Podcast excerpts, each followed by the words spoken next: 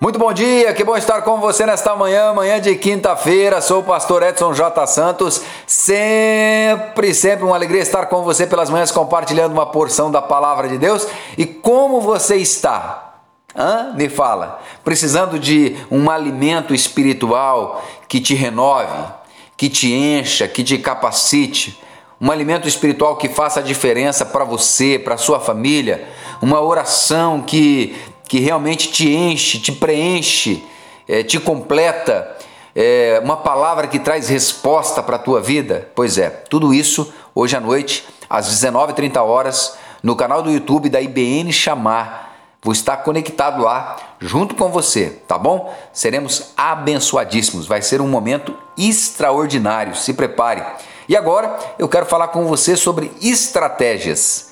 Êxodo 5, verso 7.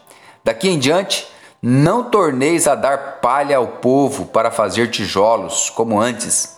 Eles mesmos que vão e ajuntem para si a palha. Eu tenho um amigo, a melhor, eu tenho vários amigos, né? Mas um deles, a melhor frase que eu ouvi dele foi: a pior coisa que existe é um burro motivado. Amei. Não, eu não estou querendo ofender ninguém, por favor. É uma frase dele. Eu demorei um tempo para entendê-la. Hoje eu compreendo ela na sua essência. Muitas vezes pessoas me questionam a respeito de Deus.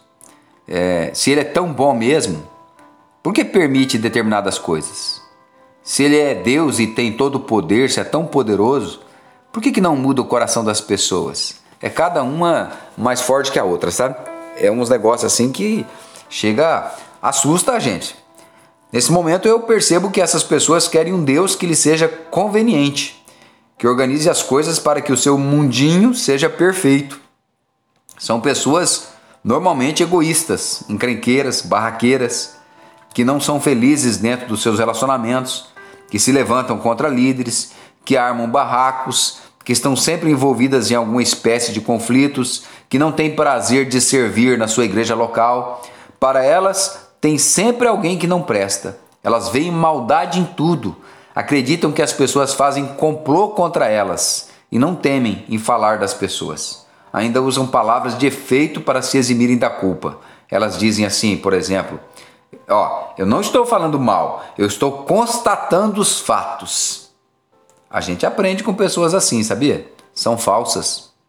Vivem um evangelho de fachada, gostam de fazer boas ações e mostrarem o que fazem para serem elogiadas, reconhecidas.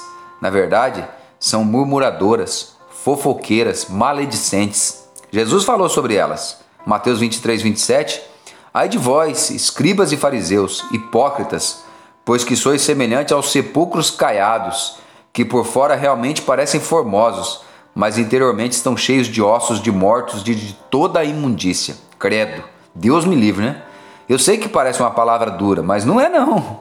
Somente quando alguém fala a verdade em amor é que podemos enxergar como somos e promover a mudança necessária. Tem pessoas que nem você falando a verdade para elas, elas mudam. Fica com raiva de você. Esta mudança ela pode salvar o casamento, pode salvar o ministério, ela pode impedir dores na vida da pessoa. Eu realmente conheço pessoas que elas têm muito boa vontade, mas pouco conhecimento de Deus falam do que não conhecem, criticam o que não sabem e se permitem serem machucadas. No fim, nenhuma igreja presta e as pessoas são falsas. Muito esforço, pouco resultado ou frustração. Vou dizer para você o que aconteceu. A pessoa caiu em uma armadilha maligna, uma estratégia bem montada, estruturada de Satanás que a conduziu para o matadouro emocional e por fim espiritual. Relacionamentos não são firmados no que, a, no que a pessoa possui ou no DNA que está em suas veias. Relacionamentos eles são firmados é, através do perdão. Na 2 de Coríntios 2:10, e a quem perdoardes alguma coisa, também eu, porque o que eu também perdoei, se é que tenho perdoado, por amor de vós, o fiz na presença de Cristo, para que não sejam vencidos por Satanás, porque não ignoramos os seus ardis. É, quando decidimos construir ambientes saudáveis, com certeza enfrentaremos resistências. Satanás vai lutar de todas as formas para que não tenhamos êxito. Nos últimos anos, tudo que temos feito, nosso esforço de cada manhã é de levar palavras que promovam transformação, não no exterior somente, mas principalmente no coração de cada pessoa. E o nosso ministério não é um ministério somente motivador, inspirador. O nosso ministério é um ministério é, local que faz a diferença na vida de centenas, milhares de pessoas. Ele é um ministério firme em Deus, que você pode confiar.